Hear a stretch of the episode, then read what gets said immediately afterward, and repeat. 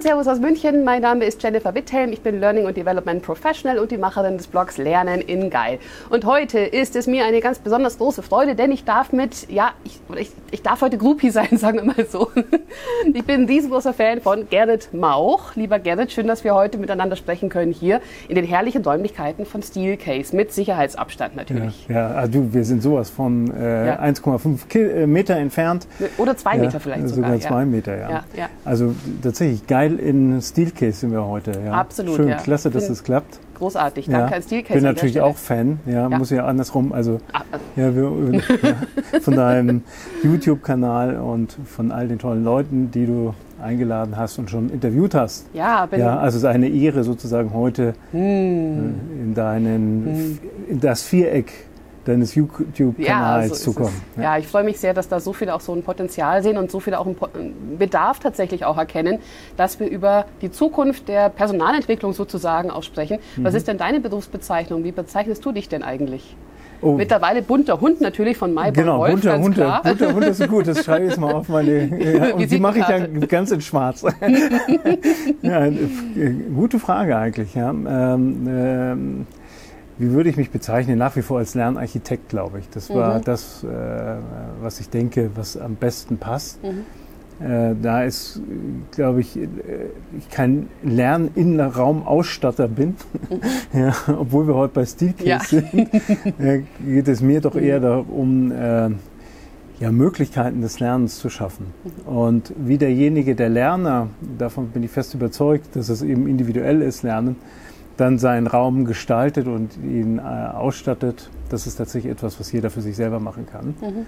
Ich würde eher dann sagen, dass das schön ins Ökosystem der, der Wohnsiedlung passt oder wie immer, mhm. das Haus, mhm. das Lernhaus, eine Organisation. Mhm. Das wäre eher meine Aufgabe. Von mhm. daher, ich glaube, Lernarchitekt passt ganz gut. Mhm. Kleiner philosophischer Exkurs. Ja. Ja. Jetzt bist du ja vor allem bei Maiborn Wolf ganz umtriebig gewesen. Da gibt es auch ganz viele tolle Interviews im Web. Deswegen würde ich ganz gerne heute mal so ein bisschen in die Zukunft auch mit dir schauen. Mhm. Maiborn Wolf, da wirst du ja jetzt tatsächlich gehen. Ich habe in einem Podcast auch gehört, dass du mal gesagt hast, dein Ziel ist es, sich bei Maiborn Wolf überflüssig zu machen, denn dann ist die ganze Organisation tatsächlich auch selbst organisiert, was das Lernen angeht. Hast du es denn jetzt am Ende geschafft, dich ja, überflüssig zu machen? Es ist die Frage, wie ich es geschafft habe. Aber keine Angst, also ich habe nichts entwendet, keine Computer oder ähnliches. Nein, sondern tatsächlich, äh, wir hatten, äh, der Volker Mayborn und ich hatten uns geeinigt, eine Konzeptionsphase mhm. äh, zu machen, die beinhaltete, dass ich äh, das Ziel ha hatte, mich selbst äh, als unnötig zu machen, also nicht gebraucht äh, im Sinne von einer Funktion, einer Position in der Organisation. Das heißt nicht, dass Lernen unnötig ist bei mhm. Mayborn Wolf, sondern dass es niemanden braucht, der im Sinne einer klassischen Funktion oder Position mhm. dort äh, die Verantwortung übernimmt. Mhm. Weil Lernen ist in dem Selbstverständnis von Mayborn Wolf etwas, was dem Menschen selbst gehört, was hochindividuell ist was selbst gesteuert erfolgen wird und äh, selbst organisiert erfolgen soll.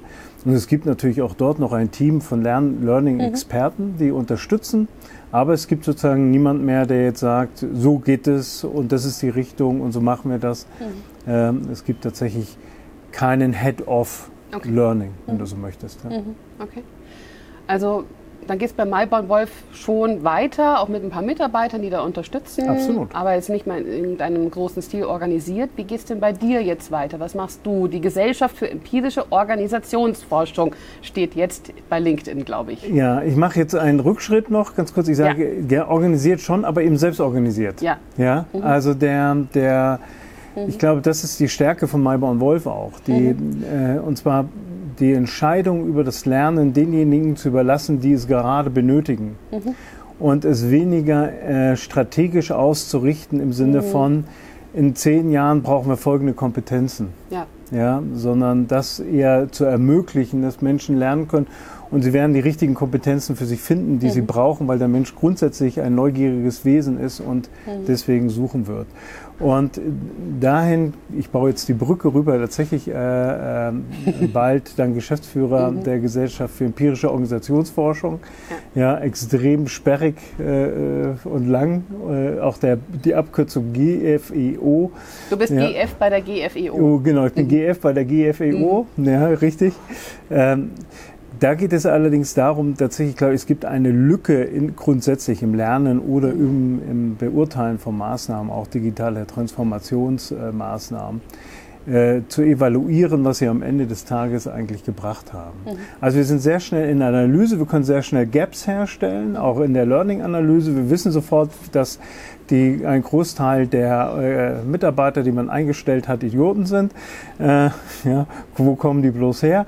Äh, und, äh, aber wir, wir, evaluieren nicht, wie stark hat dann eigentlich die Maßnahmen, die wir gemacht haben, dazu beigetragen, dass dieses Gap entweder kleiner wird oder vielleicht auch gar größer. Mhm. Also dieses Hinterfragen, das ist so ein bisschen die Aufgabe mhm. der äh, GFEO okay. in Regensburg. Und es betrifft jetzt nicht nur das Lernen, sondern es sind verschiedene Fragestellungen. Zum Beispiel, welche Fragestellungen? Also, was uns besonders gerade beschäftigt, sind zwei Themen. Das ist einmal das Thema Human Friendly Automation mhm. ähm, vom Dr. Lars Chattelot von IBM, mhm. ähm, wo wir tatsächlich versuchen, äh, einen, Werkzeugkasten äh, im Sinne von Lernen herzustellen, dass äh, was bedeutet eigentlich wenn eine KI anfängt, Geschäftsprozesse zu übernehmen oder äh, jetzt mal gar nicht so hoch, wenn Algorithmen anfangen, Geschäftsprozesse zu übernehmen und zu gestalten. Mhm. Und welche Rolle spielt darin der Mensch? Äh, ich bin oder wir sind nicht der Meinung, dass er dann komplett verschwindet oder arbeitslos wird. Mhm. Er wird halt andere Aufgaben übernehmen müssen und das erfordert ein bisschen Fantasie, mhm. äh, in der Tat noch, weil wir anders gepolt, anders geprimed sind. Ähm, und das andere ist das Thema Ambidextrie. Das macht der Kollege der Hanjo Gerks vor allen Dingen. Und der hat gerade ein klein bisschen Werbung mit dem Arne Lackheit zusammen ein Buch geschrieben über Ambidextrie, was jetzt bald herauskommen Kannst wird. Kannst du mal kurz sagen, was ist es? Was ist Ambidextrie? Ambidextrie, Beidhändigkeit, also auf der mhm. zwischen Stabilität und sozusagen Innovation. Mhm. Das Dilemma der meisten Organisationen heute, ja, VW hat noch ein hervorragendes Geschäftsmodell gehabt, mhm. nämlich den Dieselmotor und der funktionierte auch noch auch wenn es keine Zukunftstechnologie ist, verdient die im Augenblick gerade noch Geld oder hat Geld verdient in dem Moment. Ähm, und das bedeutet, dieses Geschäftsmodell jetzt radikal äh, zu killen oder zu disruptieren, wäre unsinnig gewesen, weil es eben ja auch gegenseitig finanziert. Ähm, die Frage ist halt, wie halte ich so ein stabiles Geschäftsmodell möglichst lang am Leben? Wie halte ich es möglichst lang in der, ähm, in der bestehenden Umwelt, sodass es eine Sinnhaftigkeit ergibt? Und auf der anderen Seite, wie schaffe ich aber Innovation? Also, und Innovation lebt tatsächlich von Veränderung. Mhm und lebt eben von der Instabilität, von dem Nichtwissen, was kommt, von der Unsicherheit. Äh, bin ich überhaupt, äh, sitze ich auf dem richtigen Pferd? Ich komme selbst aus einer Organisation, aus der Hotellerie oder, äh, oder war jahrelang in der Hotellerie, die, die gegründet wurden, das Unternehmen von zwei Nicht-Hoteliers. Mhm. Und die hatten als Konzept oder hatten als Spruch la, äh, faire la course en tête, also für das Feld von vorn. Einer war ehemaliger Radrennprofi. Und du weißt nicht bei Kilometer 190 in der Tour de France, auf der Tour, auf der Etappe, ob du auch wirklich, selbst wenn du führst, äh, als erster dran, reinkommst ins Ziel oder ob du nicht noch abgefangen wirst. Ähm, aber es sagt eben auch, wenn du etwas verändern willst, dann bringt es nichts, wenn du versuchst, äh, immer nur den anderen hinterherzufahren, sondern die größte Gestaltungsmöglichkeit hast du halt, wenn du von vorne fährst. Und wie kriege ich jetzt aber diese Innovationskraft mit der Taktik vielleicht von hinten doch anzugreifen? Wie kriege ich das jetzt zusammen? Wie schaffe ich diese Beidhändigkeit in einer Organisation? Neurowissenschaftler würden jetzt aufschreien und sagen, geht nicht, aber äh, die, von der Organisationstheorie her, wie komme ich da hin? Wie schaffe ich das? Mhm. Ja. Okay. Ich habe auf der Webseite der GFIO habe ich einen Absatz gelesen, der geht so. Der Erfolg Ihrer Organisation beruht wesentlich auf der Ressource Mensch, doch Erfolg messen Sie an Kennzahlen wie Umsatzwachstum, Cashflow, Produktivität. Einen eigenständigen und messbaren Erfolgsbeitrag des Human Resource Managements haben Sie wahrscheinlich noch nicht. Das lässt mich jetzt so ein bisschen vermuten, ihr habt vielleicht den heiligen Gral ja, gefunden, ja, ja, klar. Dass, dass wir jetzt die Lösung haben. Wie können wir endlich mal messen, welchen wertvollen Beitrag HR leistet? Mm, ist tatsächlich gefährlich, weil HR im Verständnis, einem, einem klassischen Verständnis funktioniert nach diesem KPI-Verständnis. Mhm. Das heißt also, HR ist äh, eben in die Strukturen eingebunden, die aus einem tayloristischen vielleicht Wertschöpfungssystem kommen. Und der, die Veränderung, die wir, glaube ich, schon wahrnehmen durch Digitalisierung, ist der Erhöhung des Individualisierungsgrades und äh, von, durch Digitalisierung. Und da habe ich jetzt heutzutage einfach weit mehr Möglichkeiten. Und ich kann als HR mir einfach viel mehr Gedanken machen, strategische Gedanken machen, die abweichen von den klassischen äh, KPIs in der Wertschöpfung, also die vielleicht auch nur eine Momentaufnahme sind der Situation, die ich heute habe. Also was, was nutzt mir mein KPI äh, aus dem letzten Dezember jetzt im März in der Corona-Zeit? Nämlich gar mhm. nichts mehr. Ja, also die, die ganzen Planungen, die ich da gemacht habe, sind über Bord geworfen worden. Es gibt so, ich glaube, vom, vom äh, ich weiß jetzt gar nicht mehr, irgendeinem deutschen Triathleten gibt es einen schönen Spruch, äh, derjenige, der hart trainiert, den trifft der Zufall am härtesten. Mhm. Ähm, weil wenn ich mir eine Woche vor Hawaii ein Virus einfange, dann sind all meine Trainingsbemühungen, die ich vorher gemacht habe, eben über Bord geworfen. Und so ist es halt gerade schon in komplexen und dynamischen Umwelten, in denen wir uns heute auf alle Fälle befinden, in der Digitalisierung, wo Geschäftsmodelle sich einfach sehr stark ändern oder verwandeln, kundenzentrierter werden, individualisierter werden. So wird sich auch die, das Drumherum, das Ökosystem der Wertschöpfung komplett verändern oder stark verändern. Und damit wird sich HR auch verändern in der Digitalisierung. Und es gibt ganz viele neue Chancen für HR, dass sie vielleicht Dinge äh, heute ermitteln können, von denen sie immer geträumt haben, dass sie möglich sind zu evaluieren als HRler. Auf der anderen Seite vielleicht aber auch Dinge über Bord werfen, die wir auch äh, als HRler unsinnige Folklore eingeführt haben an vielen Stellen der Organisation. Ach, Jahresgespräche, Zielvereinbarungsgespräche, ähm, die, das sind häufig Folklore-Veranstaltungen in Organisationen. Ja, also das berühmte Entwicklungsgespräch, wo dann beide zusammensitzen, der, die Führungskraft, der fällt dann zehn Minuten vorher ein im Kalender, ach Mist, jetzt kommt die Jennifer, jetzt muss ich irgendwie mit der was besprechen. Ja, das wird ja auch irgendwo nachgehalten, das muss ich eintragen, damit mein HRler zufrieden ist oder mein Personalentwickler. Und dann schreibe ich, kritzel ich mir irgendwas hin, reflexiv, noch schnell und dann kommt der kommt der äh, Mitarbeiter, dem geht's genauso und der sagt, äh, dann kommt die Frage, was willst du denn jetzt lernen? Ja, und äh, dann kommen die Standardlösungen raus, Projektmanagement, ja, vielleicht mal eine Sprache, ja, Zeitmanagement. da also die Klassiker, werden, genau, oder? Ja, genau, ja. richtig. Die Klassiker. Also ja, wir greifen eher dann auf den Reflex. Und da glaube ich, das sind das machen wir häufig aus Folklore. Also der Volker Mayborn hat das auch mal so schön erklärt. Er hat gesagt, die, wir lagen oder liegen mit dem Büro in der Theresienhöhe und dann ist natürlich eines der größten weltweiten Volksfeste gleich nebendran. Und es nutzt halt nichts, wenn die Leute aus Japan sich einen Dirndl anziehen oder eine Lederhose oder auch aus den nördlichen Bereichen Deutschlands und dann dahin marschieren, dann machen sie Folklore, sie kopieren etwas, das, was sie von außen sehen, aber sie haben eigentlich das Fest selbst aus sich heraus nicht verstanden. Was, mhm. der, was waren die Grundlagen, auf welcher Tradition beruht es wirklich, sondern sie kopieren sozusagen nur das, was sichtbar ist. Und ich glaube, wir haben sehr viele Instrumente eingeführt in der HR-Arbeit verallgemeinert, die äh, eher Folklore-Instrumenten oder Folklore äh, äh, ähnlich sehen, als dass sie wirklich einen Impact haben aus der Organisation heraus. Es kann sinnvoll sein, Zielgespräche zu führen. Also ich will die gar nicht die Zielgespräche selbst verdammen, äh, weil sie ein Instrument sind. Aber Vielleicht ist es sinnvoller, in einer anderen Organisation sie zu haben, als wie in einer anderen. Also was ist, was brauche ich? Für welchem Reifegrad steht die Organisation? Wann ist es sinnvoll, dieses Zielgespräch zu machen? Und wann nimmt es einfach nur allen Zeit weg, weil es eine Folkloreveranstaltung ist? Mhm. Ja? Wenn du jetzt in eine Organisation reingehst, die, ja, ich sage jetzt mal noch ein bisschen konservativer, dieses ganz klassische Performance Review Gespräch mhm. einmal im Jahr hat und du sagst dann, ja, eigentlich ist das Folklore, eigentlich ist das Ganze doch vergeudete Liebesmühe. Wie könnte denn dann, also so dramatisch wirst du es wahrscheinlich nicht sagen, ein bisschen diplomatischer vermute ich jetzt mal. Weiß ich nicht, war jetzt auch nicht diplomatisch, glaube ich. Aber, aber, aber wie, wie kann denn dann der Reifegrad von so einem verkrusteten Apparat ein bisschen aufgebrochen werden. Also es geht ja nicht gleich Malborn Wolf mhm. Style, das geht mhm. ja nicht. Ne? Sondern erstmal so Step by Step, wie können diese Schritte konkret aussehen? Es ist Erfolg tatsächlich, es braucht Mut. Mhm. Ja, und es braucht die Möglichkeit, auch schnell fallen zu dürfen. Mhm.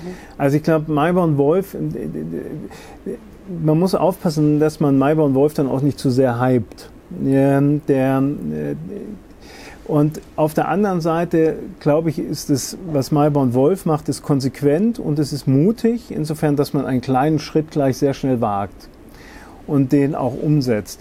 Was jetzt, ich weiß nicht, ob es der Organisation so bewusst ist, äh, aber wenn ich jetzt raufschaue aus der Organisationssicht, aus der Organisationsentwicklung heraus, dann würde ich sagen, was hat Malborn Wolf extrem geholfen in dieser Fragestellung?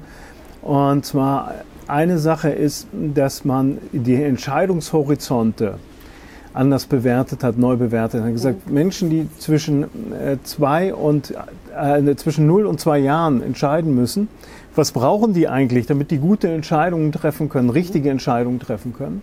Was brauchen Menschen, die zwei bis fünf Jahre äh, äh, sozusagen Entscheidungen treffen müssen in diesem Horizont? Was brauchen die und was braucht, brauchen die sozusagen, die drüber hinweg entscheiden?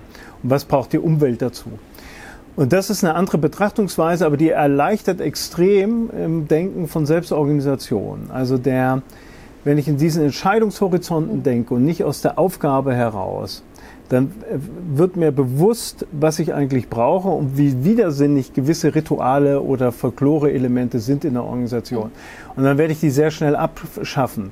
Es kann aber auch sein, dass ein Review-Instrument in einer, einer äh, Organisation, ein Performance-Review-Instrument in einer Organisation für diese ein bis zwei Jahre, die vielleicht produziert, die eine andere Dienstleistung anbietet, sehr wohl sinnvoll ist. Mhm. Da passt das Instrument in diesen Entscheidungskorridor. Aber äh, mal wegzugehen und zu sagen, was ist die Aufgabe? weil die Aufgabe, äh, es ist immer viel, viel leichter, eine Aufgabe zu finden zu jemandem, der gut drauf ist. Ja, also ja, ich stelle lieber die Jennifer Witthelm ein, weil sie äh, äh, ganz, ganz viele, ganz, ganz viele Dinge kann und versuche in der Organisation etwas zu finden, als wir andersherum nach Kriterien zu versuchen, Jennifer Witthelm mit 20 Prozent ihrer Möglichkeiten in eine Organisation hineinzupassen. Und da müssen wir anfangen, glaube ich, neu zu denken. Das erfordert die Digitalisierung und zu überlegen, welche, was muss die Jennifer Witter, wenn sie jetzt zwei Jahre bei uns ist oder in diesen nächsten zwei Jahren, welche Entscheidung muss sie wirklich treffen? Ja. Und wie viele Spielräume braucht sie dort, wo sie selbst entscheiden kann, selbst organisiert ist?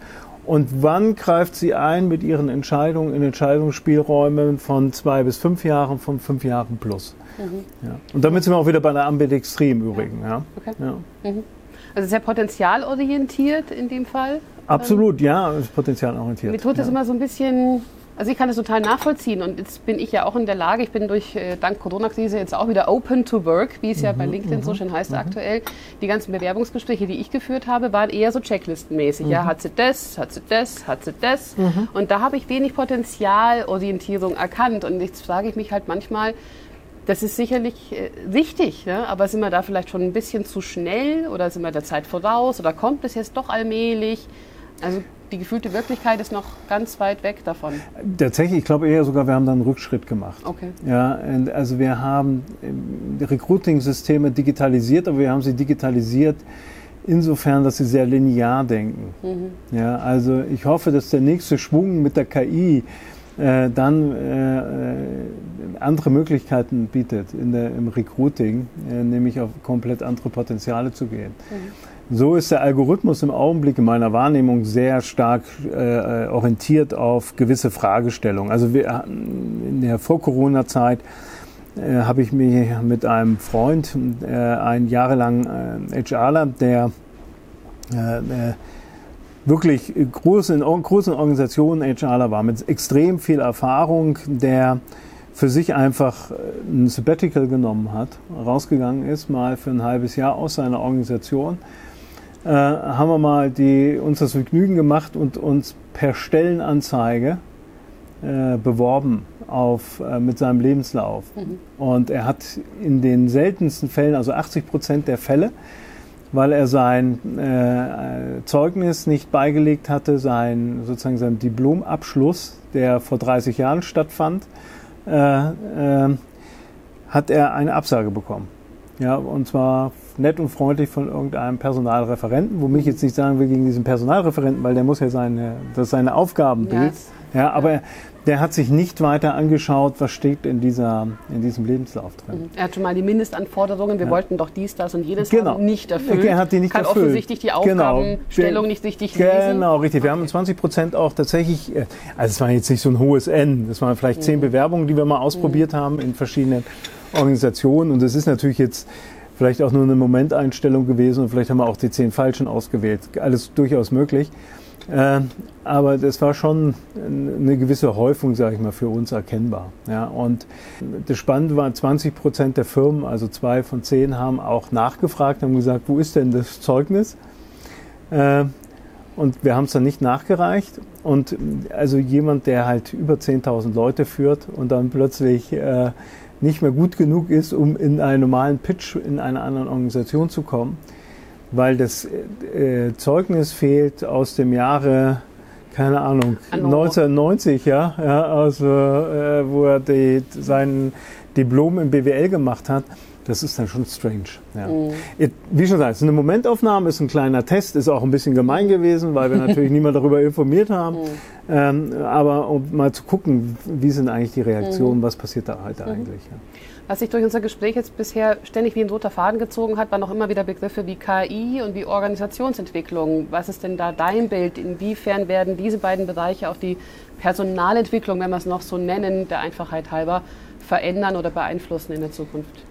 Also du hattest ja die Nele Graf, äh, mhm. äh, die ich sehr schätze, in einem deiner Vorinterviews. Und da fand ich aber spannend, die Nele Graf fragtest du nach dem, glaube ich, nach dem Personalentwickler auch der Zukunft. Mhm. Und sie beschrieb in diesem, äh, die, in diesem Gespräch mit dir lauter Rollen, die heute schon da sind, aber die gehören halt nicht mehr zum Personalentwickler, sondern eher zum Chief Digital Officer oder äh, zu, zu anderen Funktionen. Ja? Mhm. Also die Personalentwicklung, glaube ich, wird sich insofern ändern, dass du den, also Personalentwickler entwickeln einfach kein Personal. Das ist ja, das, den Spruch hatte ich mal mit dem Klaas Triebel, den du ja auch hattest, schon da hattest, Mensch, du hattest schon tolle Leute, also alle. Wahnsinn, du hattest sie alle äh, im Gespräch. Also der, die Frage ist tatsächlich, äh, man muss aufpassen als Personalentwickler, dass man aus seinem seiner Motivation, die intrinsisch ist, das ist ja das Positive, glaube ich, bei Menschen, die in der Personalentwicklung äh, sind. Sie haben eine intrinsische Motivation,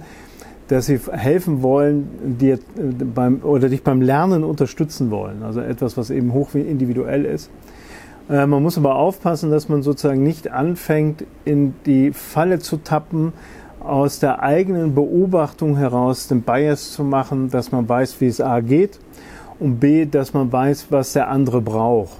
Ähm, äh, und häufig befinden wir uns in der strategischen Personalentwicklung, sogenannten strategischen Personalentwicklung, immer noch in dem Feld, wenn wir Kirkpatrick nehmen als Muster, äh, das, äh, bekannte Unbe äh, das, die bekannte Kompetenz, in dem Bereich des Optimierens bekannter Kompetenzen oder eines äh, Gaps, äh, der, das minimale Gap zwischen das kann er doch noch nicht so oder das muss er noch können. Und wenn ich genauer nachfrage, was muss er denn noch können, dann wird es auch meistens sehr schwammig. Dann gehen wir sehr schnell in unbestimmte Wirklichkeiten. Ja, dann fangen wir an mit Kompetenzen, die Kompetenzen der Zukunft. Doch was ist die Kompetenz der Zukunft? Ja, äh, dass ich jetzt auf dem äh, Handy rumtippen kann, wird keine Zukunftskompetenz sein. Ja. Mhm.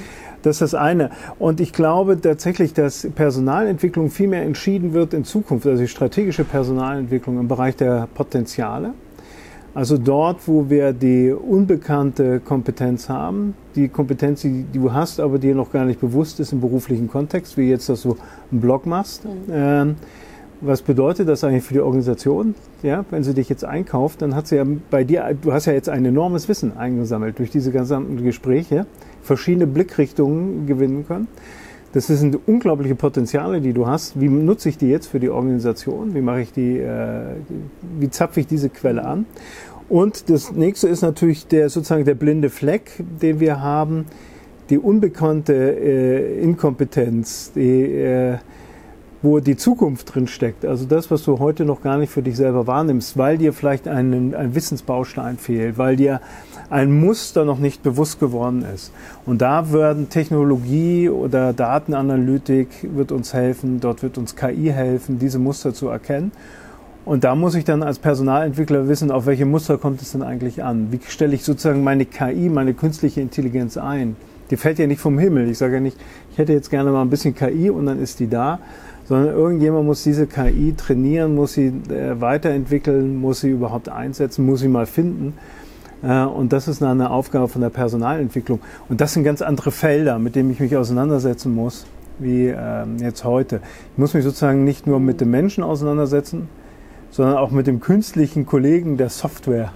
Ja. Das ist es. Ne? Die Trainer wollten ursprünglich mit Menschen zusammenarbeiten und nicht mit der Technik. Jetzt müssen sie auf einmal mit Zoom sich rumkämpfen oder mit anderen Tools. Der Personalentwickler wollte auch wieder mit Menschen vor allem hm, zusammenarbeiten ja. oder der HRler und jetzt auf einmal auch noch mit der KI herum kämpfen. ich weiß auch nicht, ob das wirklich, also HRler sagen immer gerne, sie wollten mit Menschen arbeiten. Mhm. Das ist aber auch die gute Story vorneweg. Mhm. Ich weiß, ich, keine Ahnung, ob es eine Studie gibt, was wirklich die Motivationen sind für äh, Personalentwickler. Das ist eher so etwas, worauf wir uns sehr schnell einigen können. Ja, also was macht uns besonders als HRler, mhm. weil es so schwer ist, auch diesen Beruf zu beschreiben. Mhm. Und ich glaube, der äh, ist der Reflex nahe zu sagen, wie ich wollte schon immer gerne mit Menschen arbeiten. Ja, jeder arbeitet mit Menschen, auch eine Führungskraft, auch der Geschäftsführer, weil die, die Organisation besteht aus Menschen. Den komme ich nicht vorbei. Ja, was es ist, äh, das wäre mal spannend herauszufinden, wenn man mal ein paar HRler sozusagen durch eine KI jagt oder eine KI über Verhaltensmuster von HRlern. Ob es dort irgendwas gibt, was sich synchronisiert, wo es eine Gemeinsamkeit gibt. Ja. Gerrit, jetzt werde ich dem Arbeitsmarkt noch so rund 30 Jahre erhalten bleiben, vermutlich, wenn ich nicht noch im Lotto vorher gewinne. Aber dann werde ich wahrscheinlich auch weiterarbeiten. Ähm, was rätst du denn jemandem, der doch noch ein Weilchen in diesem Bereich arbeiten möchte, ganz konkret, wie er denn jetzt heute schon die Weichen stellt, um am Ball zu bleiben, damit er auch noch in 10, in 20 und in 30 Jahren gebraucht wird? Also was wir lernen können aus der Digitalisierung ist tatsächlich äh, aus, von, der Menschen, von der Menschenseite auszudenken. Also man würde heute sagen, in digitalen Geschäftsmodellen denke vom Kunden aus und beziehe den Kunden möglichst früh ein und lebe damit, dass der Kunde dann vielleicht auch eine andere Meinung hat als du. Und das ist etwas, glaube ich, was Personalentwickler noch äh, antizipieren müssen. Das, äh, diese, äh, dieses Verständnis der Digitalisierung. Ähm, und nicht versuchen, Dinge zu optimieren, also das, das beste Seminar, das neueste Seminar zu, äh, zu konstruieren, sondern von Anfang an zu verstehen, dass äh, die Jennifer Witthelm vielleicht ganz andere Pläne hat, als wie ich mir mein Design vorstelle, was ich nachher anbieten möchte. Mhm. Ähm, ich glaube, da müssen sich Personaler heutzutage einfach weiter damit auseinandersetzen, auch Personalentwickler. Also in dieser Idee der digitalen Geschäftsmodelle vom Kunden aus denkend, also vom Mitarbeiter aus denken. Mhm. Was braucht der eigentlich? Und dann eher zu sagen, wie baue ich die Ökosysteme drumherum. Für diesen Mitarbeiter. Das ist übrigens auch eine Führungsaufgabe. Ja, also äh, da sollte eine Führungskraft äh, auch ran. Und da verwechseln wir häufig das, was ich von mir denke, das richtig ist, muss für die anderen richtig sein. Was ich denke, was für uns als Organisation richtig ist, muss für die anderen richtig sein. Und gerade die heute immer wieder am Anfang noch sehr belächelten und dann als lustige Start-ups bezeichneten und jetzt inzwischen zu Datenkraken äh, sich weiterentwickelnden Organisationen wie Amazon oder Microsoft oder Google, die haben aber genau damit angefangen. Die haben sehr früh einfach die Leute mit einbezogen und das ist der Erfolg des Geschäftsmodells. Mhm.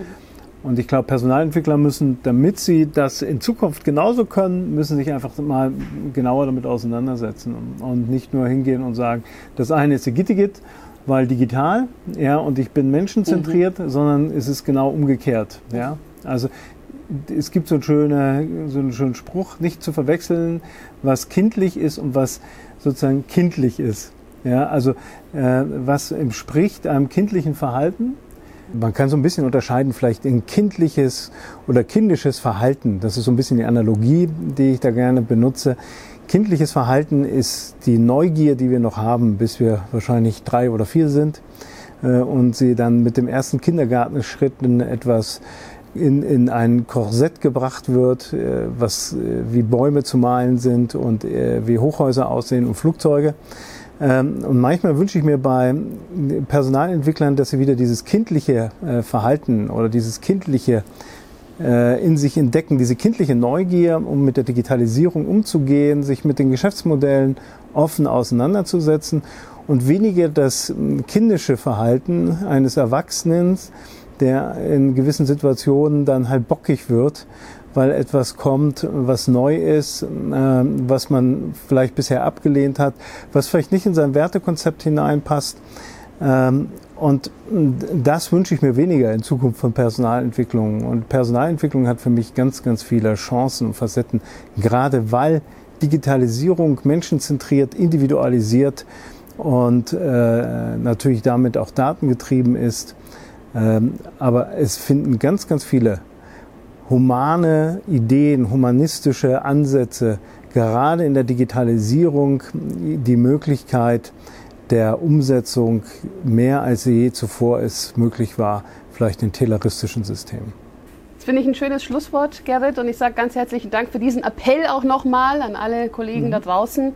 Und ich freue mich wahnsinnig, dass wir heute hier sprechen konnten. Und ja, mhm. freue mich auf das nächste Mal, wenn ja, ihr wieder einschaltet. Ja. Abonniert sehr gerne meinen YouTube-Kanal, schreibt mir sehr gerne über LinkedIn und dich erreicht man, glaube ich, auch am besten über LinkedIn, oder? Mich erreicht man über LinkedIn, über Xing, über die normalen Netzwerke ja, und die äh, und natürlich über die GFEO dann. Natürlich, natürlich. Ja. Und das als digitaler Immigrant sozusagen. Ich, ja, genau. Ich bin digitaler Immigrant. Äh, tatsächlich mir fällt es auch nicht leicht. Also von daher glaube ich, die Potenziale und Chancen, die es gibt, die zu entdecken, habe selbst ich hinbekommen.